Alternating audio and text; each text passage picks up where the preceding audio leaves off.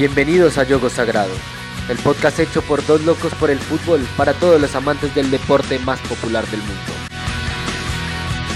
Bienvenidos a Yogo Sagrado, soy Andrés Ortiz y le damos la bienvenida nuevamente a nuestro segundo episodio en el cual vamos a tocar un poco el tema de la Champions, la incertidumbre que estamos pasando de qué va a pasar con la competición más importante de Europa, cómo se va a llevar a cabo, cuáles son los posibles cruces, qué equipos ya están clasificados y sobre todo para nosotros, qué equipo puede llegar a obtener la orejona, ¿no? Porque es una incertidumbre todo, eh, la salud de los países, en qué estadio se va a jugar, cómo se va a jugar, pero vamos a aclarar un poco estos panoramas y nos vamos a permitir jugar con ustedes, pues para llevar a cabo un poco esta realidad que se va a ir dando, esta nueva realidad de la que se habla y para eso estoy con Sebastián Pérez. Sebas, ¿cómo estás?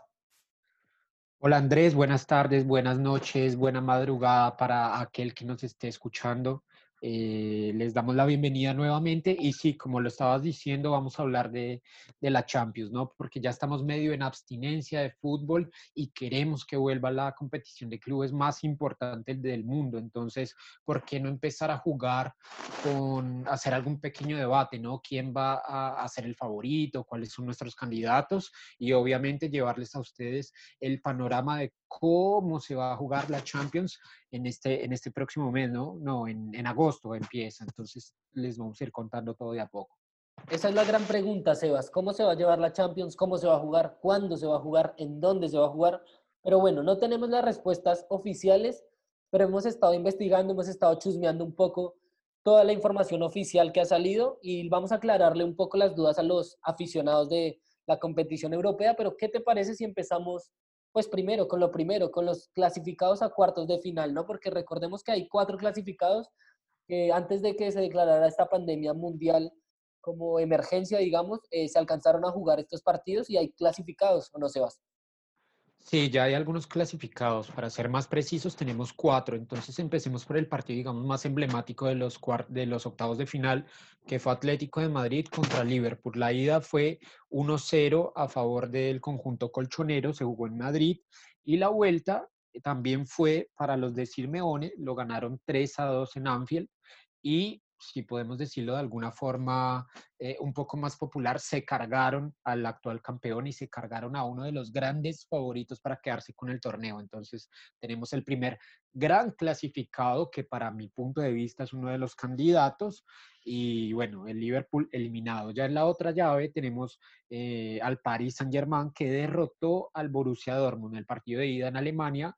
Lo ganaron los alemanes 2 a 1 y en el partido de vuelta eh, el conjunto parisino ya lo ganó 2 a 0. Gran actuación de Neymar en, en, el partido de vuelta y gran actuación de Haaland, que es una de las principales figuras, ¿no? El gran goleador que ha venido surgiendo en estos últimos días, Haaland del Borussia Dortmund. Y encima mala fortuna para Neymar porque no se había lesionado, venía haciendo una temporada intachable con un nivel muy alto.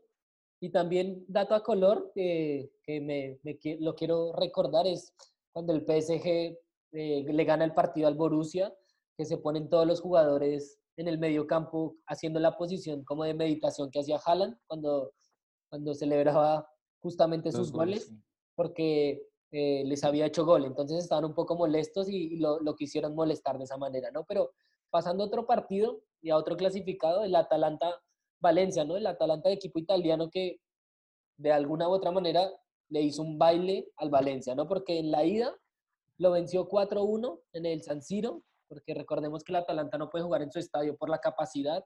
Y a la vuelta, en el Mestalla, en España, eh, le ganó 4-3 también. Entonces, con un, con un global de 8 a 4, el equipo italiano hizo una fiesta en Italia y una fiesta en España. Se dieron el lujo de pasar por goleada. Sí, exacto. Además, eh, el Atalanta, que todo el mundo pensaba que iba a ser la cenicienta de los octavos de final, bueno, se termina metiendo en cuartos en su primera participación europea. Entonces, eh, lo del Atalanta viene siendo una campaña histórica y, y, bueno, ellos me imagino que irán con toda para seguir eh, metiéndose en la historia de las competiciones europeas. Ya en el último partido de los equipos que están clasificados tenemos a, a, Leipzig, ¿no? De Alemania, que también le pegó un paseo, un baile al Tottenham el marcador global fue 4-0, le ganó en Inglaterra, lo goleó en Alemania, entonces el Tottenham de José Mourinho completamente eliminado, pasó vergüenza, para llamarlo de alguna manera y ahí tenemos a nuestros cuatro clasificados, al Leipzig, al Atalanta, al PSG y al Atlético de Madrid. Sí, Sebas, tal cual. Entonces tenemos ya esos cuatro clasificados, pero también tenemos cuatro equipos pendientes, ¿no? Equipos que alcanzaron a jugar el partido de ida, pero por el problema del coronavirus, por la pandemia, se quedó parado eh, la definición de la vuelta. Entonces, bueno, como primer partido que nos deja con esta incógnita de qué va a pasar, es el Napoli-Barça, ¿no? Que recordemos que en, Italia, en el San Paolo, quedaron uno a uno. Gran partido del Napoli, pero también gran partido del Barcelona que se, que se, que se lleva a, a su ciudad un gran resultado como un 1 a 1 en Italia. Sí, en realidad yo no sé si fue un gran partido del Barcelona porque el Barça jugó uno de sus peores partidos, ¿no? El Barça ya viene jugando muy mal hace tiempo, el Napoli mereció mucho más, pero lógicamente al momento que no, no puedes marcar los goles y le das opciones al Barcelona, bueno, el, Barcelona se lleva un, un punto importante, ¿no? al partido de vuelta y este puede ser un factor determinante. Hay que ver cómo, cómo se va a jugar, dónde se va a jugar. Recordemos que con, con todo este tiempo que, que, pasamos ¿no? de pandemia, el Barcelona recuperó jugadores importantísimos, sobre todo a Luis Suárez, que estaba lesionado en ese momento. Ahora, también tenemos otro partido, tenemos el Chelsea contra el Bayern Múnich. Para mí ya está completamente definido porque el Bayern le ganó en Stamford Bridge 3 eh, a 0 al Chelsea y bueno, ahora tienen que jugar en Alemania. Entonces, digamos que ese es el que me una discusión tiene, ¿no? Sí, es un partido que está cerrado con un Bayern que está jugando muy buen fútbol a un nivel altísimo y con un Chelsea que en las últimas temporadas se ha mostrado muy flojo, entonces realmente contando con el 3-0 a favor del equipo alemán, con que van a jugar eh, de locales, yo creo que el partido está más que cerrado y no, no hay manera de que haya, de que haya algo, algo diferente ahí, ¿no? Por otro lado, en el partido que yo sí creo que va a haber remontada y que van a cambiar los papeles es en el Olympique Lyon contra Juventus, la Juventus de Cristiano Ronaldo. Bueno, sí, el partido de ida fue 1, a 0 a favor del Olympique de Lyon. El partido se jugó en Francia y la vuelta se va a jugar en el estadio de la Juventus. Eh, la Juve es uno de los super favoritos, tiene al hombre que es eh, el hombre de la competición, ¿no? El que tiene la Champions League prácticamente tatuada eh, en su corazón, en sus venas, que la lleva en la sangre, Cristiano Ronaldo. Entonces, ese también es un cruce interesante, ¿no? Porque el Olympique prácticamente va sin miedo a perder y la Juve muy presionado para remontarle el marcador a Lyon. Ahora, me parece que como equipo la Juve es muchísimo, muchísimo más superior. Sí, es, es un equipo muy superior y también contando que, pues, que la Juventus tiene jugadores importantísimos como a Cristiano Ronaldo, como a Dybala, como a, como a Pjanic, o sea, tiene un plantel de mucha jerarquía y que han respondido muy bien ante la presión, por lo menos el año pasado, la presión que tuvieron de la remontada contra el Atleti, que era un equipo dificilísimo, lo hicieron de una manera estupenda y lo pasaron ahora. Después, no sé, después lo vamos a hablar. Pero por último tenemos un partidazo de dos equipos que hicieron un buen partido en, Madrid, más que nada el Manchester City, que se va a enfrentar al Real Madrid. Eh, ¿Cómo quedó ese partido, Sebas, allá en Madrid? Bueno, en Madrid eh, fue victoria de los Citizens 2 a 1, así que los de Guardiola se van al partido de vuelta un poco más tranquilos, por llamarlo, digamos, tranquilidad entre comillas, ¿no? Porque nadie puede estar tranquilo cuando enfrenta al Real Madrid 13 veces campeón de Europa. Y otra cosa, el Madrid de Zidane nunca perdió una eliminatoria. El Madrid de Zidane recuperó jugadores importantes como Hazard y Asensio. Y el Madrid de Zidane en la Champions League es un equipo temible. Sí, es un equipo muy temible, es un equipo realmente copero y más el de Zinedine Zidane, ¿no? El Real Madrid los Real Madrid de Zinedine Zidane han sido coperos determinantes y han ganado siempre donde han jugado. Obviamente tenían a Mr. Champions League, que ahora está en la Juventus, que es Cristiano Ronaldo. Ahora hay que ver porque les falta justamente eso, ¿no? Les, les, les estaba faltando gol, les estaba faltando determinación. Entonces vamos a ver cómo, cómo realmente se, se va a dar esto. Pero Sebas, antes de pasar al, pues a los cuartos de final, yo te propongo un juego. Eh, definir los cuatro que faltan. Rápidamente. Bueno, eh, para mí pasa Barcelona, pasa el Bayern, pasa la Juve y para jugármela aquí pasa el Real Madrid. Bueno, yo, yo también doy mi opinión y estoy totalmente de acuerdo con vos, excepto en el Real Madrid City. Para mí, esta vez eh, al equipo de Sisu le toca quedarse afuera. Para mí pasa Barcelona, Bayern, Juventus y Manchester City. Ah, perfecto, es discutible, pero digamos, antes de meternos en el debate, vamos a un poco de información, ¿no? Como para analizar. Nosotros estamos grabando el podcast el 8 de junio. Eh, nosotros tenemos la información de que se va a hacer una reunión, una videoconferencia entre los miembros de, la UEFA el 17 de junio eh, para definir estas cuestiones de dónde se va a jugar eh, la Champions, cómo se va a jugar, cuál va a ser el formato, etcétera.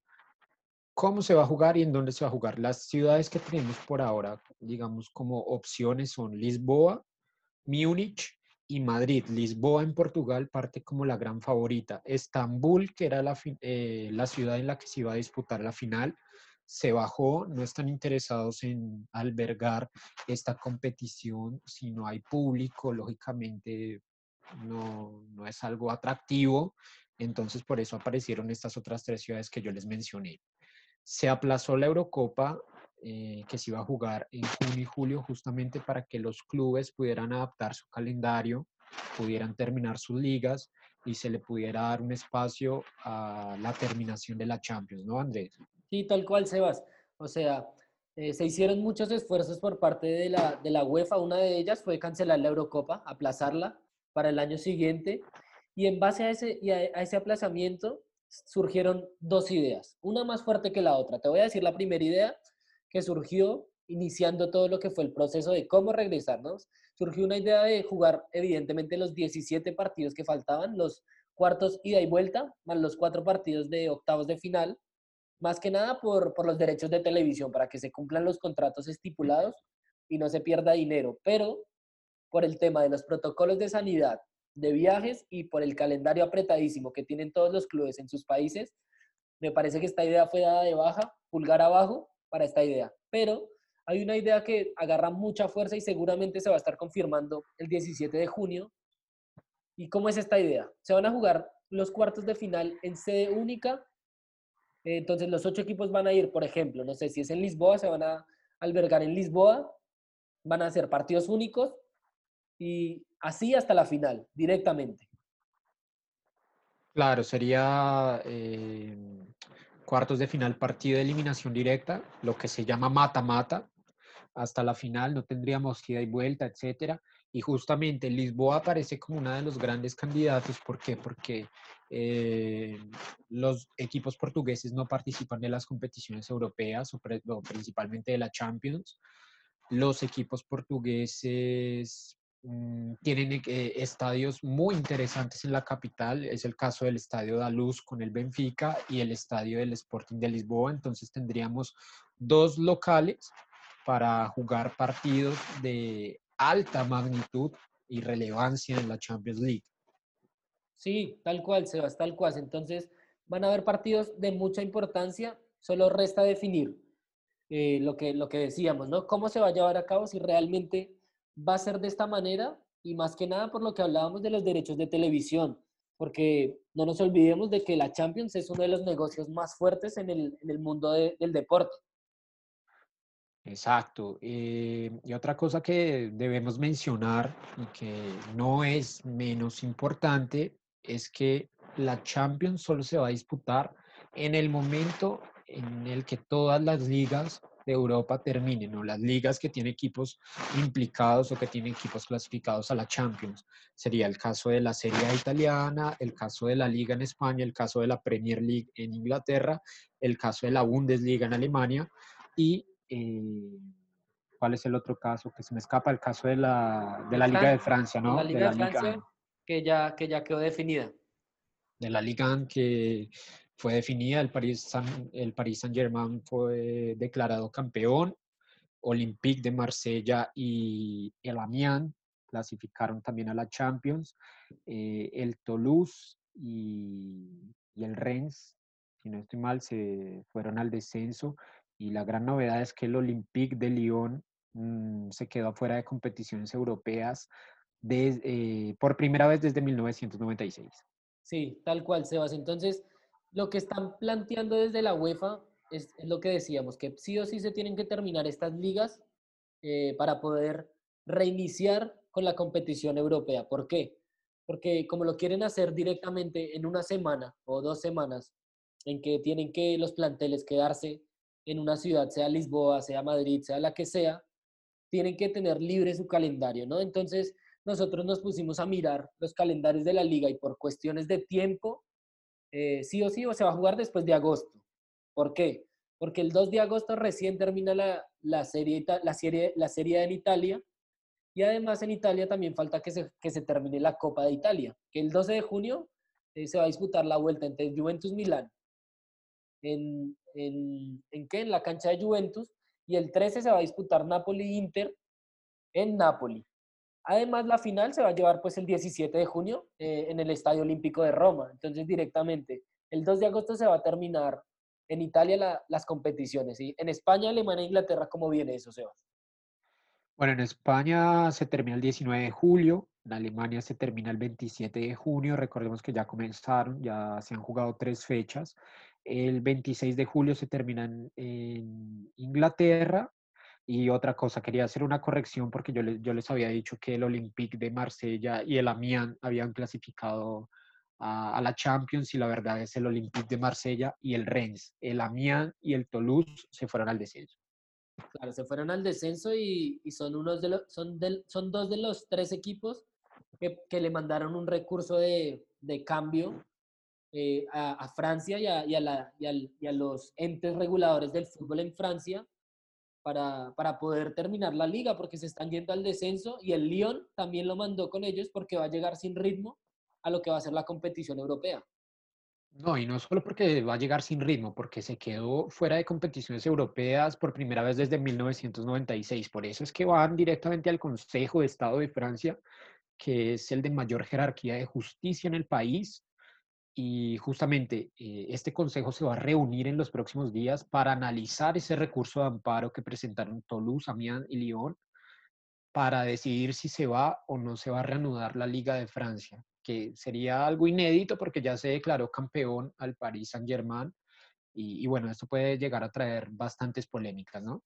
Sí, ahí, ahí, ahí vamos a comenzar directamente con, con, lo que va a ser el debate, ¿no? Porque me parece que, ya no le puedes quitar la medalla al Paris Saint Germain, por más de que vuelva al fútbol y el París vuelva a quedar, o sea, sea el campeón sin ninguna duda. Yo creo que también hay mucho en juego, ¿no? Que son los descensos, los equipos que se salvaron del descenso, los equipos que entraron a Champions. Yo no creo que vayan a querer. La mayoría va a querer que termine así, pese a estos tres equipos. Ya fue. Sí, la verdad es, es, algo complicado. Digamos que podríamos hacer la analogía de lo que estaba pasando en Inglaterra, ¿no? En la Premier, donde Liverpool también lleva una ventaja de 20 puntos.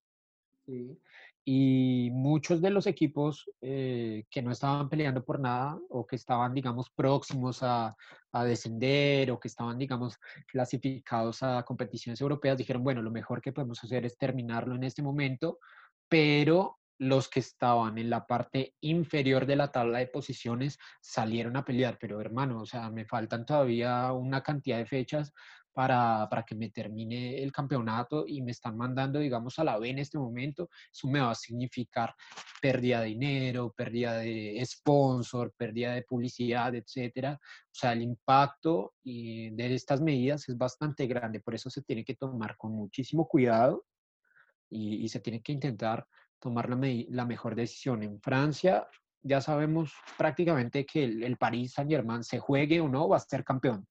Lo que sí restaría es los, los descensos para ver quién se va a la, a la segunda división y la clasificación a las copas europeas. Sí, yo creo que Francia se apresuró mucho en cuanto a, a decidir el campeón de la liga y me parece que los dirigentes actuaron mal porque pensaron solo en, en los equipos campeones, digamos que sería el PSG, como casi todos los años. Entonces no le dieron mucha relevancia a lo que era, por otro lado, eh, los equipos que estaban de la mitad de tabla para abajo, ¿no? Tanto los que querían meterse en competiciones europeas como los que se iban a ir al descenso. Pero bueno, si querés, Sebas, comenzamos con, con lo que para nosotros puede llegar a ser el desenlace de esta Champions. Ya no más en temas dirigenciales, porque eso ya lo, ya lo contamos, ya dijimos cómo se va a llevar a cabo más o menos los partidos, pero ¿cuáles son los candidatos realmente para levantar la orejona esta temporada? Bueno, yo la verdad tengo eh, candidatos así ya definidos. Yo diría que el Atlético de Madrid es un equipo que me gusta muchísimo, es un equipo que se puede amoldar a la situación actual. ¿Por qué? Porque si son partidos de eliminación directa, eh, jugar contra el Atlético de Madrid es realmente molesto. Es un rival que todo el mundo quiere evitar porque es un rival que corre mucho, pega mucho, desgasta mucho física y psicológicamente y si te llega a hacer un gol, se te mete todo atrás y se acabó, te, te, cierran el partido, así sea desde el minuto 12. Entonces creo que es uno de los fuertes candidatos. El otro que, que también me parece que tiene muchísimas chances, eh, estoy hablando de los que ya están clasificados, ¿no? Es el Paris Saint Germain. ¿Por qué? Porque tiene una nómina bastante interesante, sobre todo en el frente de ataque. Tiene Neymar, Mbappé, Icardi, Cavani, María. Es decir, tiene muchísimas variantes y dependiendo de la situación, si se juega o no se juega la Ligue 1, puede llegar, digamos, sin tanto ritmo de competición, pero al mismo tiempo puede llegar descansado y con bastantes piernas para afrontar eh, los cuartos, semis y final de, de, la Champions, que todo se va a jugar en una semana, ¿no? Claro, yo creo que es fundamental pensarlo de esa manera, ¿no? Que va a ser como una copilla de Champions League en la que van a haber muchos partidos en poco tiempo. Va a ser un tipo un mundial de clubes en el que el que esté mejor físicamente y de la cabeza va a levantar la orejona porque además va a ser partido único. Entonces, esos, me parece que esos equipos que esperaban para cerrarlo en su casa o que no iban al frente desde el vamos, o, puede que los, que, los, que los aproveche como sería el Atleti que, que tú decías, Sebastián, que, que pueden hacer un gol, cerrarse y ganar el partido, o puede que los complique a la hora de ir a buscar el partido. Si bien el equipo del Cholo nos ha demostrado que en esos partidos salen a relucir y, los han, y han perdido finales por detalles, eh, creo que le falta ese peso para terminar de ser un gran equipo al Cholo Simeone, ¿no? Del Atleti de Madrid. Pero, pero creo que también es un candidato muy importante también por el hecho de eliminar a quien eliminó, ¿no? Porque eliminar al Liverpool, el Liverpool de, de Club, ese equipo que jugaba tan bien, que bueno, venían una racha, pero, pero jugaban muy bien y tenía jugadores de, de una calidad impresionante. Entonces yo creo que el Liverpool, el Atleti, sin duda, no sé si es candidato, candidato, pero es un equipo que va a pelear semi seguro, pero para mí el PSG, dependiendo cómo, cómo vuelvan, porque es que sin entrenarse, sin tener ritmo, por más de que estés descansado, yo creo que, que si llegas a competir con equipos que han jugado 20, 25 partidos en los últimos días, eh, puedes llegar a, a sufrir un poco. No, bueno, e, ese es un punto interesante porque hago la mención, digamos, del PSG. Se supone que van a empezar a entrenar el 22 de junio. Entonces, digamos que van a tener más de un mes para acoplarse, para entrenarse, para tener un poco más de ritmo y encarar los cuartos de final de la Champions de una forma completamente diferente. Ahora, lo, ¿cómo yo lo veo ventajoso? Eh, porque los otros equipos de los otros países van a tener, eh, no sé, 13, 14 partidos en sus piernas en un lapso muy corto.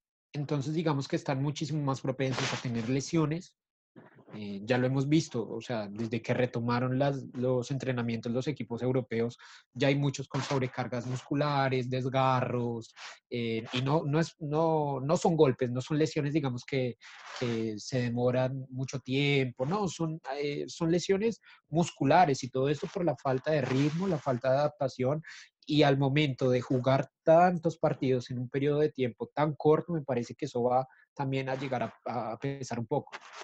Y puede llegar a pesar en el sentido de lo que, lo que decimos, las molestias musculares, eh, los daños físicos, pero también puede llegar a fortalecer a los equipos de manera táctica, de manera de que se van conociendo nuevamente eh, los planteles, que se van afianzando, porque eh, puede que el PSG llegue físicamente óptimo, pero sin ritmo de juego es muy difícil que le llegue a competir a equipos que, que traen, digamos, eh, que se están aceitando de una manera tal como para, como para competir a alto nivel y, y ganar todo lo que jueguen, como va a ser, no sé, eh, te digo, el Barcelona, el Atleti, el Real o el City si llegan a pasar, todos, excepto los, los equipos eh, italianos. italianos no, sino los equipos de Francia, ¿no? Como lo es el Olympique de Lyon y, y, el PSG. Sí, claro, es que a ver, si hacemos la comparación, sería más o menos como si el PSG en este momento eh, encarara una pretemporada y los otros estuvieran en el medio de la temporada luchando por grandes cosas, que esa es otra de las, de las cuestiones que yo traigo aquí a colación. ¿Por qué? Porque, digamos, el Barça, el Real Madrid, el Bayern, eh, tenemos también a, bueno, el Atalanta no, pero la Juve, están luchando por el título de su campeonato local. Entonces eso también genera mucha presión, genera mucho desgaste. Eh, van a tener que ir a jugar todos los partidos 100% y en la mayoría de esas ligas eh, está muy cerrada la definición. Entonces digamos que se va a extender hasta las últimas fechas. Va a ser muy complicado digamos que no lleguen cansados para encarar esa, esas eh, cuartos, semifinal y final de la Champions, ¿no?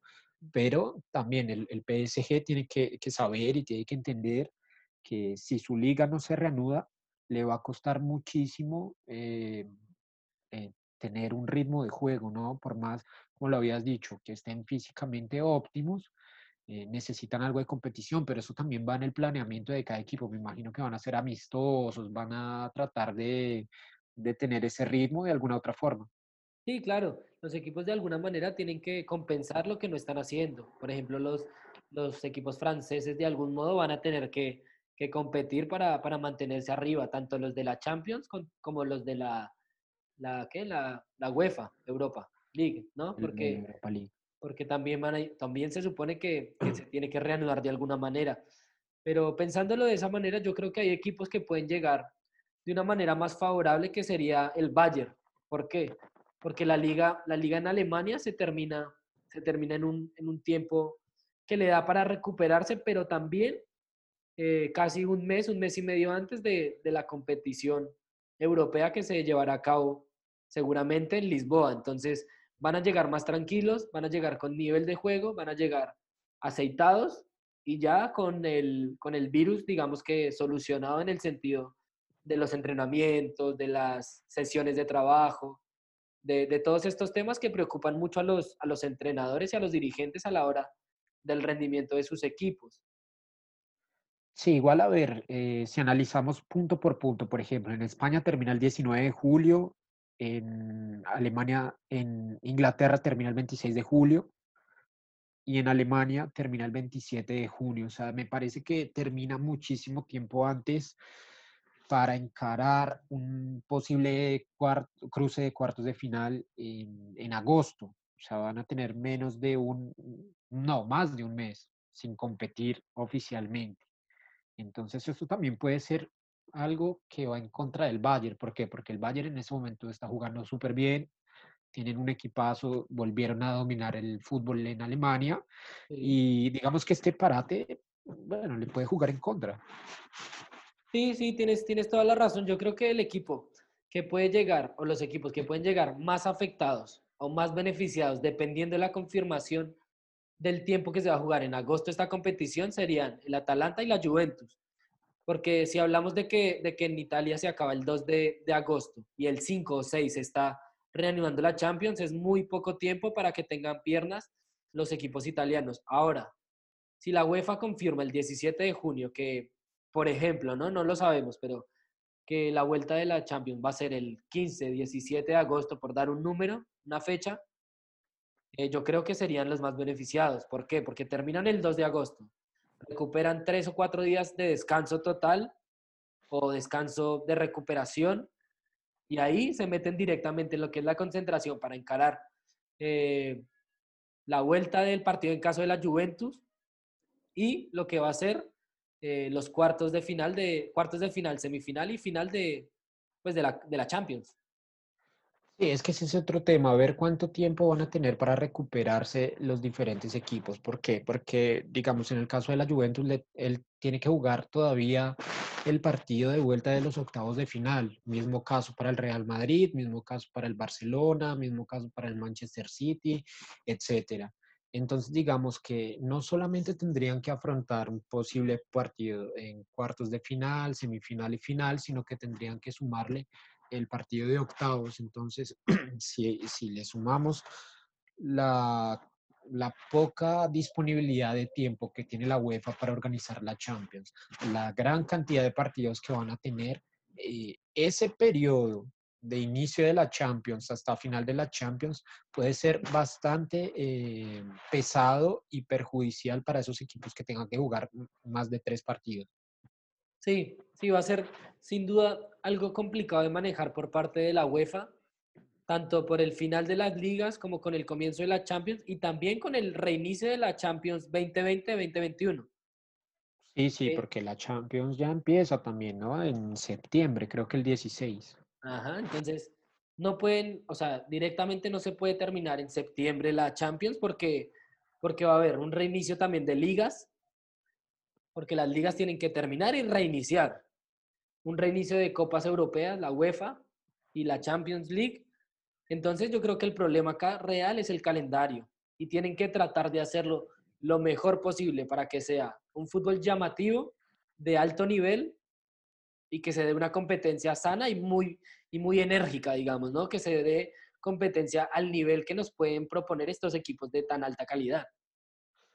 Bueno, sí, eh, eso sí, me parece que estoy de acuerdo, ¿no? Ellos tienen que brindar un fútbol de altísimo nivel, es el fútbol al que estamos acostumbrados, pero quería ya pasar a los otros cruces, ¿no? A los que habíamos nosotros dicho, a los que todavía no están sentenciados en octavos de final. Digamos que el Barcelona si pasa puede ser un rival y candidato muy peligroso porque tiene a Messi, porque recuperó a Luis Suárez y también en, en un mano a mano el Barcelona es demasiado fuerte. Ya, lo, ya dijimos también el Bayern que, que va a venir aceitado, va a venir con altísimo nivel eh, la Juventus, que los dos concordamos que va a eliminar al Olympique de Lyon, tiene al super favorito de la Champions, a Cristiano Ronaldo.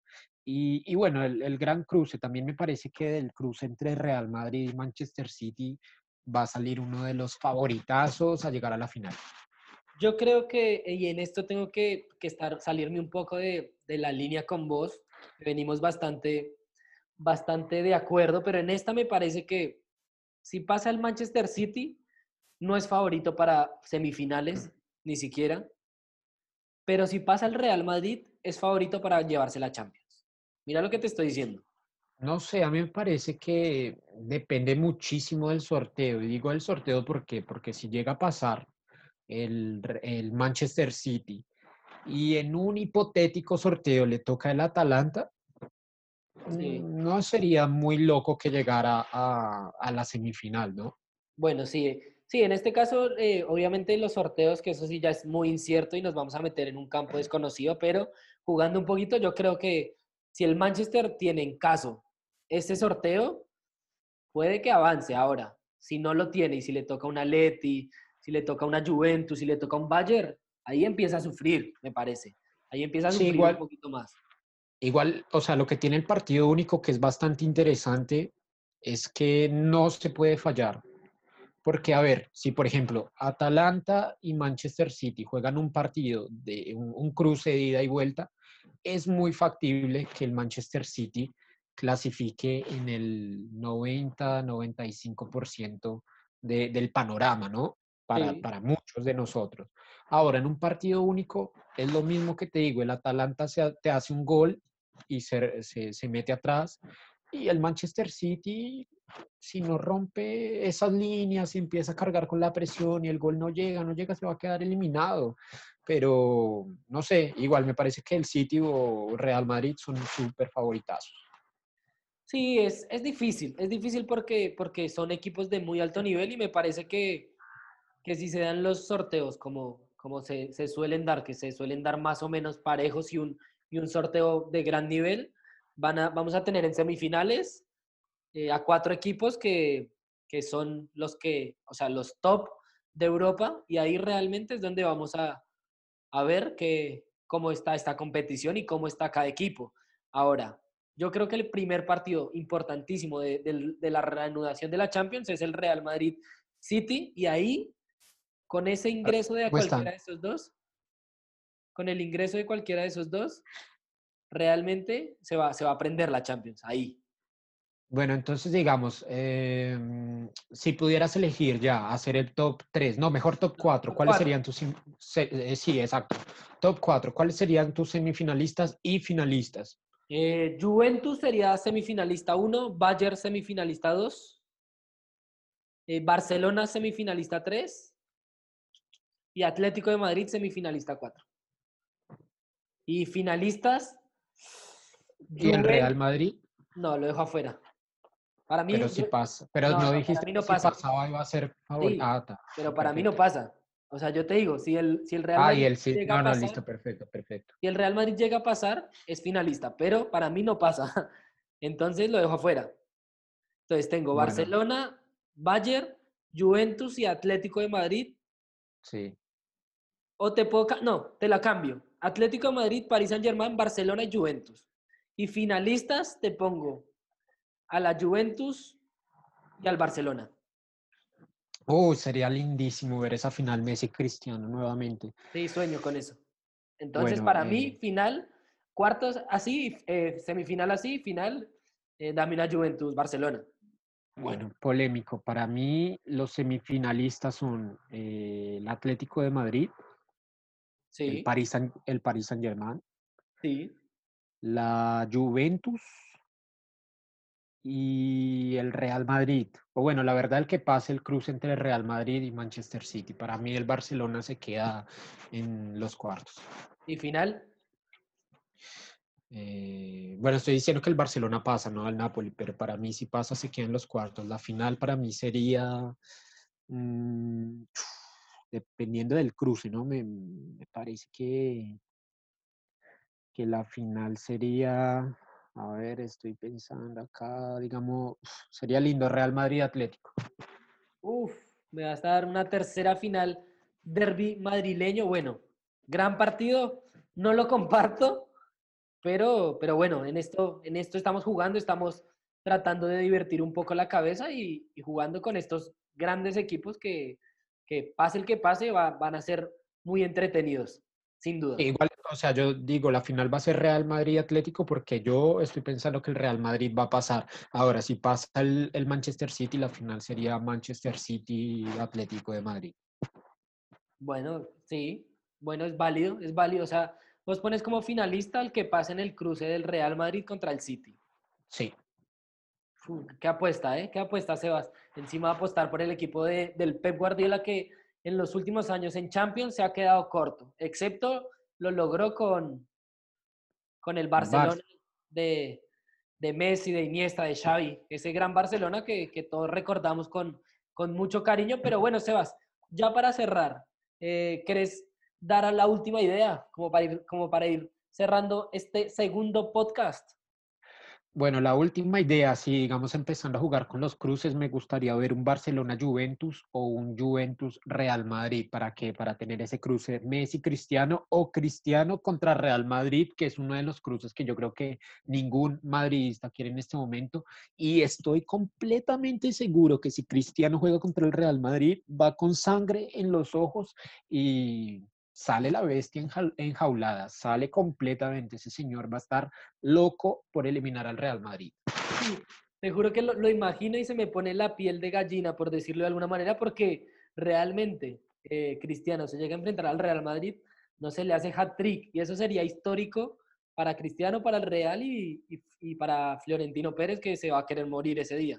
Pero bueno. No, y qué, qué, dolor, qué dolor para los hinchas del Real Madrid, que es que uno de sus máximos ídolos lo... No sé, no que los elimine, pero tener que eh, enfrentar a uno de sus máximos ídolos, ¿no? Y, y, con otra camiseta. Es muy difícil. Sí, Sebas, sin duda es muy difícil y muy complicado, pero bueno, Sebas, gracias por compartir este podcast número 2 de Yogo Sagrado y cierra con, con unas palabras para nuestros oyentes. Bueno, sí, le, recomendamos que si les gustó lo compartan, si no les gustó también lo compartan para que otras personas también se aburran escuchándonos. Y por favor síganos en nuestras redes sociales, en el Instagram, arroba JS Podcast.